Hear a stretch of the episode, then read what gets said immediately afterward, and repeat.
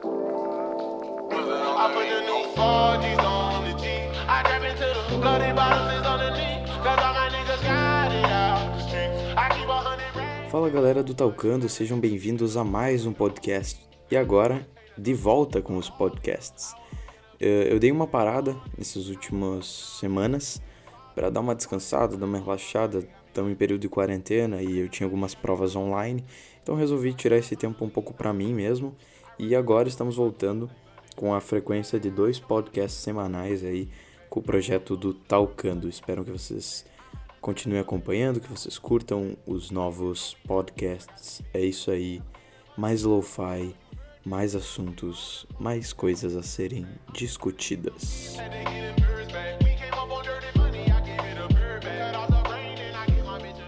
E dessa vez eu gostaria de falar com vocês sobre algo que eu venho presenciado nos últimos tempos.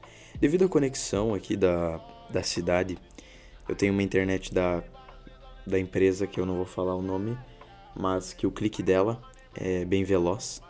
E, e ela tem me dado alguns problemas em relação à internet, principalmente ao acesso no meu celular.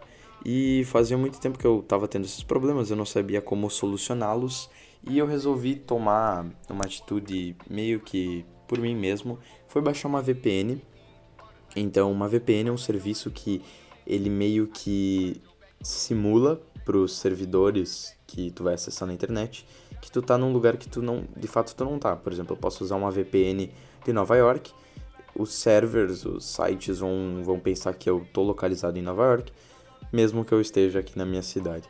Então, é um serviço bem legal, assim, as pessoas normalmente utilizam VPN não para coisas muito positivas, como existem pessoas que usam para hackear, para com associação ao Tor para simular o, o, uma coisa que de fato não é, mas existem milhares de outras pessoas que usam para coisas positivas. Por exemplo, eu posso utilizar uma VPN para acessar um serviço que não está presente na minha região.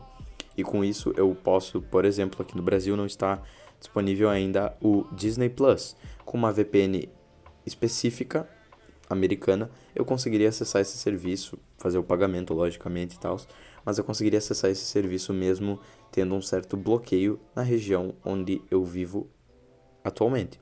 Então, a VPN é uma solução muito, muito positiva. Existem vários serviços pagos, existem vários serviços gratuitos, e independente de qual você usa, eu recomendo usar porque eu acho que dá um up na internet, assim. Mesmo, mesmo que não seja por um princípio de poder acessar um outro serviço, pelo menos o serviço, o aplicativo que eu uso, que eu vou fazer propaganda gratuita porque ele é simplesmente muito bom, é o Turbo VPN, ele é um aplicativo de celular, ele tem um símbolo que é um coelhinho, pelo menos atualmente ele é um coelhinho, é um símbolo laranja e é um é um serviço muito bom, ele dá um, bu um boost na internet. Mesmo que tenha que mascarar o IP, mesmo assim a internet acaba ficando mais rápido do que se eu não fizesse isso, o que eu acho estranhamente estranho, bem bem diferente, mas é a vida. Ela dá aqui em casa nós temos a internet de 100 mega mas não funciona 100 mega, mal e mal funciona 40 mega. Então, é isso aí. Mas, tirando essa parte, explicando um pouco da VPN, por que, que eu falei da VPN? Por que, que eu fiz essa introdução relacionada a esse serviço que mascara o IP?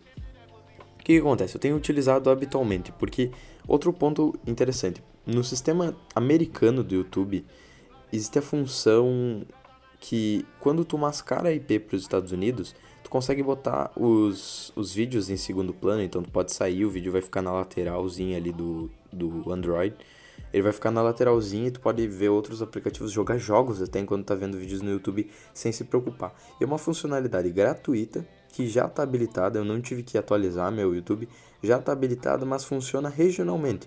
Então, simplesmente não funciona, não funciona no Brasil porque o YouTube não quer, porque existe essa funcionalidade, tanto que eu utilizo com VPN. Não existe nenhuma implicação tecnológica nesse processo. É simplesmente birra do YouTube, eu não entendo porquê, mas enfim, eu utilizo esse serviço uh, ocasionalmente, principalmente por causa dessa funcionalidade do YouTube, e eu uso Instagram, uso Twitter e tal, eu tenho percebido que, principalmente na questão de anúncios, os serviços e a, a base de anúncios americana é mil vezes mais bem definida e mais bem estruturada do que qualquer outra coisa.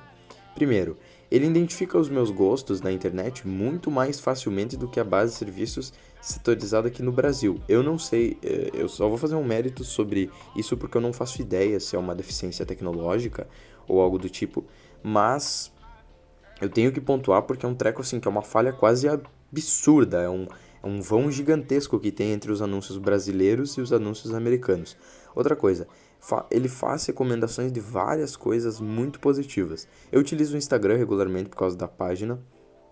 E cara, quando eu acesso o Instagram, os, os anúncios parece que eles foram feitos exatamente para minha faixa etária pro meu gosto pessoal. Então existem vários traps uh, que aparecem, mas assim, não são traps ruins, não são nada, são traps muito bem feitos, muito diferentes, com, com coisas relacionadas ao que eu acesso.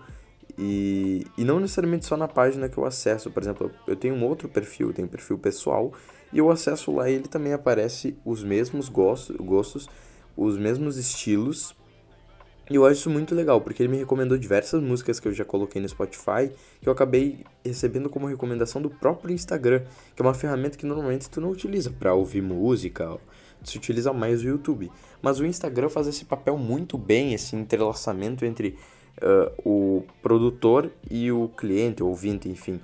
Eu acho muito legal. O, o método que eles utilizam faz com que as coisas chame atenção, sabe? E o método que os anunciantes fazem é muito mais prático e muito mais muito mais ativo. Por mais que se diz, existe uma, uma métrica que a publicidade brasileira é uma das melhores do mundo.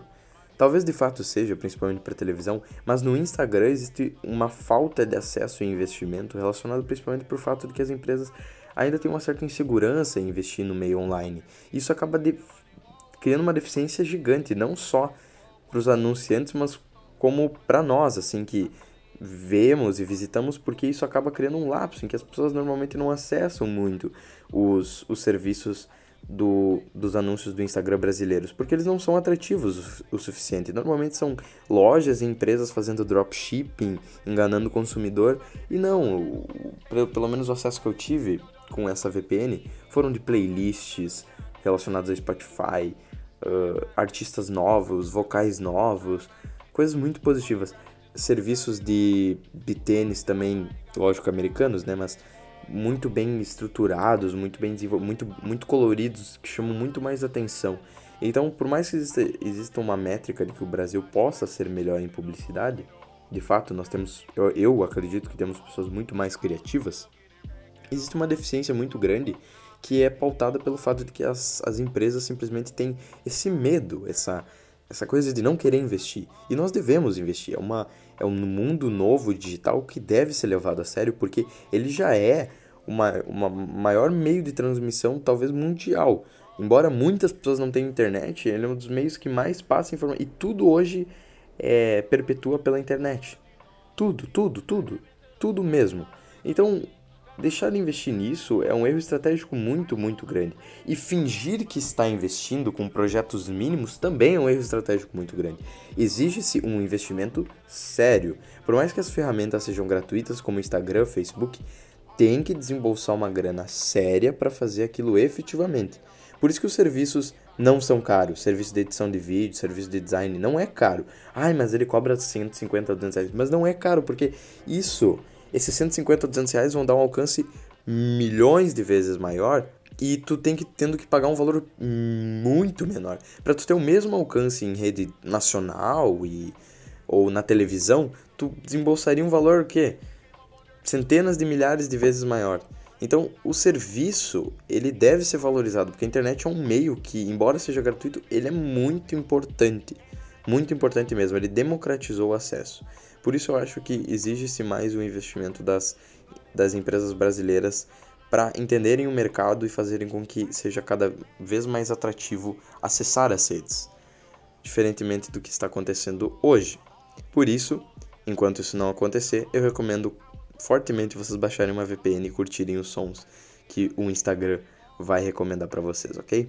Então, muito obrigado por todo mundo que ouviu. Eu sei que foi um mega desabafo, mas é algo que estava me incomodando um pouco então é isso aí, não se esqueçam de, de ouvir os outros podcasts aqui no Spotify, em qualquer plataforma que você esteja ouvindo. É isso aí, valeu. lembra de divulgar o projeto. Até mais. Fui.